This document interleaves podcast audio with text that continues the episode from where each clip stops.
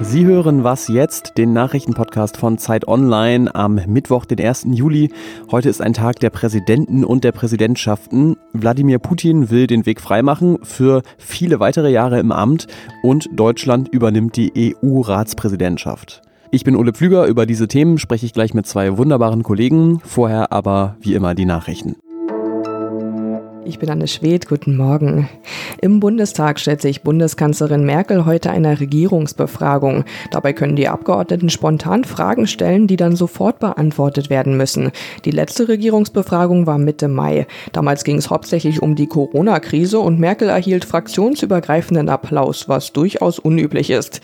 Seit heute gelten einige neue Gesetze und Verordnungen.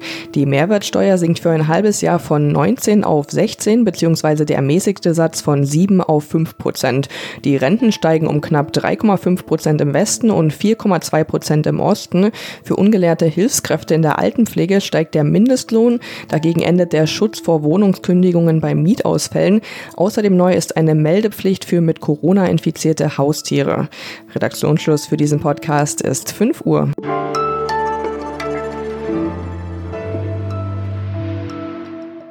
Die Erwartungen sind hoch. Und ähm, wir wissen ganz genau, natürlich, wenn Deutschland und Frankreich einig sind, ist nicht Europa sich einig. Angela Merkel hat am Montag Frankreichs Präsidenten Emmanuel Macron getroffen. Sie hat das gemacht, um ein ganz besonderes Kapitel der deutschen Außenpolitik vorzubereiten. Ab heute die Präsidentschaft im Rat der Europäischen Union, der als Ministerrat bekannt ist und ein zentrales Gesetzesgebungsorgan der EU. Klingt super, wir sind Europa, ich weiß.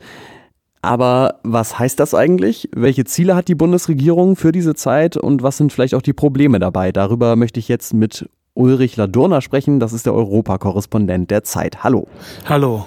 Was hat sich denn Deutschland vorgenommen für diese sechs Monate, die es jetzt dran ist? Ja, diese Präsidentschaft steht natürlich wie gesamt Europa unter dem Eindruck der Pandemie. Es geht es darum, glaube ich, vor allem zurückzufinden zu einer Form von Normalität. Es geht darum, eine Exit-Strategie zu finden aus dieser Pandemie und Pandemiebekämpfung. Das ist das eine. Das zweite Thema, das ansteht, ist der Brexit. Der wird bis Ende des Jahres äh, dann von, über die Bühne gehen, entweder mit oder ohne Abkommen. Das wird also beim Ende der Präsidentschaft der Deutschen dann stattgefunden haben. Und dann gibt es noch ein zentrales und das wichtigste Thema im Zusammenhang mit der Pandemie, das ist dieser Wiederaufbaufonds der den europäischen äh, Ländern helfen soll, äh, die Wirtschaft sozusagen einigermaßen wieder aufzubauen nach dem Pandemieschock. Ja, für viele Europäer war das ja auch ein Schock, wie schnell die europäischen Länder auseinandergedriftet sind am Anfang der Pandemie. Da haben sich ja insbesondere die Italiener beschwert, dass ihnen nicht geholfen wurde. Hast du den Eindruck, dass sich das jetzt so ein bisschen geändert hat, dass man wieder mehr zusammenhält? Ja, das ist mein Eindruck. Die Länder sind nach den ersten nationalen Reaktionen doch wieder zusammengerückt. Man hat schon verstanden, dass man gerade in Zeiten dieser Pandemie einander braucht. Wir werden aber jetzt sehen, ob diese Erkenntnis sich auch wirklich tragfähig ist, weil es geht um den Wiederaufbaufonds, da geht es um sehr, sehr viel Geld. Und da geht es darum, dass die europäischen Staaten zeigen, äh, dass sie solidarisch handeln können. Wir werden das in den nächsten Wochen sehen, ob das auch diese Erkenntnis, die sie gewonnen haben in den letzten Wochen und Monaten, auch wirklich tragfähig ist. Danke für deine Einschätzung, Ulrich Ladurner. Gerne, gerne.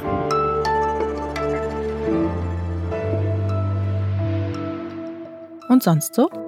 Rassismus im Fußball. Da denkt man vielleicht erstmal an den pöbelnden Nazi in der Fankurve, aber das ist noch lange nicht alles und vielleicht auch nicht mal das Schlimmste, denn Rassismus ist wie überall sonst in der Gesellschaft ein Gift, das man als Weißer nicht unbedingt bemerkt, schon gar nicht, wenn man nicht genau hinguckt genau hingeguckt, besser gesagt genau hingehört. Das haben eine internationale Spielergewerkschaft und ein Internetportal für Sportschuhe.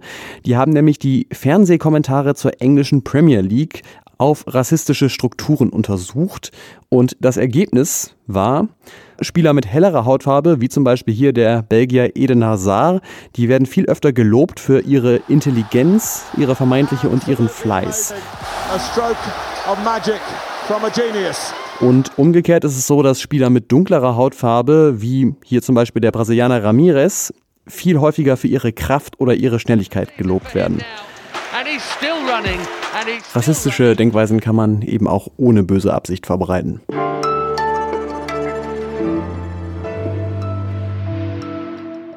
In Russland findet heute vielleicht so etwas wie die größte Tombola der Welt statt. Wer nämlich mitmacht und abstimmt beim großen Referendum über die Verfassungsreform, der kann einen von zwei Millionen Preisen gewinnen. Auf diese Art sollen möglichst viele Russinnen und Russen zur Abstimmung bewegt werden, denn es geht nicht nur um die Zukunft Russlands, sondern vor allem um die von Wladimir Putin. Putin dürfte nämlich nach der aktuellen Verfassung nicht nochmal zum Präsidenten gewählt werden. Dafür ist er schon zu lange an der Macht. Aber er will natürlich nochmal und deswegen sollen seine Amtszeiten jetzt wieder auf Null gesetzt werden.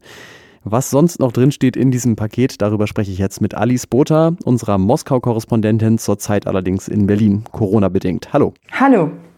Was sind denn die anderen und wichtigsten Ziele dieser Reform? Es sind insgesamt mehr als 200 Änderungen, die die Verfassung betreffen und über die die Bürgerinnen und Bürger jetzt abstimmen können. Und die sind sehr mannigfaltig. Zum einen reichen sie weit ins Machtgefüge hinein. Sie betreffen beispielsweise die Anzahl der Verfassungsrichter die nun reduziert wird. Aber sie klären eben auch Detailfragen wie beispielsweise das Existenzminimum, medizinische Versorgung und ähnliches. Also lauter soziale Punkte, die Bürgern wichtig ist und die werden jetzt in der Verfassung verankert. Man kann also sagen, dass hier ein politisches Programm im Prinzip in die Verfassung gegossen wird. Man kann schon davon ausgehen, dass das eher jetzt Zustimmung findet, oder? Ja, wenn man jetzt in die USA guckt oder auch nach Brasilien, da hat man ja auch vermeintlich starke Männer an der Spitze von Staaten. Ähm, und die haben jetzt ja in der Corona-Krise, die ja auch Russland sehr stark trifft, besonders schlechte Figuren gemacht. Ist das denn mit Wladimir Putin auch so gewesen? Bei Wladimir Putin ist das Bild komplexer. Am Anfang hat der Kreml die Epidemie weitgehend ignoriert man hielt an den Verfassungsänderungsplänen fest und wollte ebenfalls die große Militärparade zum 9. Mai abhalten. Und dann begriff auch der Kreml, dass man an diesen Plänen in solchen Zeiten nicht festhalten kann. Wladimir Putin hat anders als Bolsonaro oder Trump äh, die Pandemie ernst genommen. Er hat vielleicht nicht immer die richtigen Worte gefunden, aber hat sich nicht darüber lustig gemacht. Er hat es nicht klein geredet. Und der Wendepunkt kam tatsächlich in dem Moment, als man beschloss, die Abstimmung abzuhalten, trotz Pandemie und die Militärparade stattfinden zu lassen. Und dahingehend gleichen sich Wladimir Putin und Trump und Bolsonaro, dass sie ihren eigenen Machtanspruch und ihrer Machtsicherung das Wohlergehen von Menschen unterordnen ja, auch wenn die Umstände dieser Abstimmung jetzt ein bisschen fragwürdig sind, du hast ja auch gesagt, das wird wahrscheinlich angenommen werden. Das heißt, es gibt ja einen großen Teil, wahrscheinlich eine Mehrheit vielleicht sogar der russischen Bevölkerung, die überhaupt nicht genug bekommen kann von Putin. Gibt es denn Leistungen von Putin, auch wenn er hier ja immer sehr kritisch gesehen wird im Westen, die diese Beliebtheit begründen und welche sind das? Ich glaube, man muss sich die Beliebtheit kritisch anschauen. Also erst einmal sprechen wir von einem Zeitraum von 20 Jahren die Wladimir Putin an der Macht ist, entweder als Präsident oder als Ministerpräsident. Und die Leistungen sind durchwachsen. Sie sind natürlich nicht nur schlecht, insbesondere die ersten acht Jahre. Viele haben in dieser Zeit gemerkt, dass es ihnen wirtschaftlich deutlich besser geht, dass sie einen kleinen, bescheidenen Wohlstand aufbauen können im Vergleich zu den desolaten 90er Jahren, in denen oft Löhne und Renten nicht ausgezahlt worden sind. Das hat nicht nur mit Putin zu tun, sondern auch mit den steigenden Ölpreisen dieser Zeit, aber es wird ihm gut gerechnet. Die andere Frage ist, wen außer Putin könnte man denn wählen? Der Kreml hat dafür gesorgt, dass es keine Alternativen gibt. Es ist ein autokratisches System, es gibt Wahlen in diesem System, aber es gibt keinen Kandidaten, der in dieser Zeit hätte heranwachsen können und sich eine Basis aufbauen können. Insofern würde ich nicht von einer Beliebtheit sprechen, sondern von dem Gefühl, er ist der Einzige, der für Stabilität sorgen kann und man hat nicht wirklich eine Alternative und wenn dann eine, der man nicht traut. Die Oppositionskandidaten haben es auch nicht vermocht, eine gute Ansprache an das Volk zu finden. Also Putins Stärke ist auch eine Schwäche der Opposition. Das war Alice Botha. Dankeschön. Vielen Dank.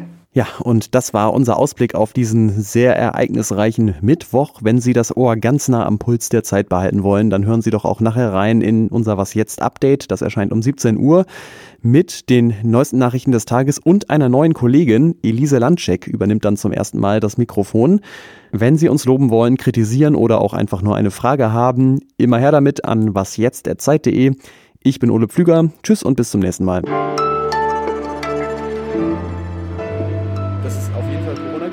Auf dem Kopf zu haben und es dämpft vor allem auch ein bisschen den Schall. Ja. Also morgen, erste, was jetzt, Sendung mit einem Kissen auf dem Kopf. Ja. Bist du aufgeregt?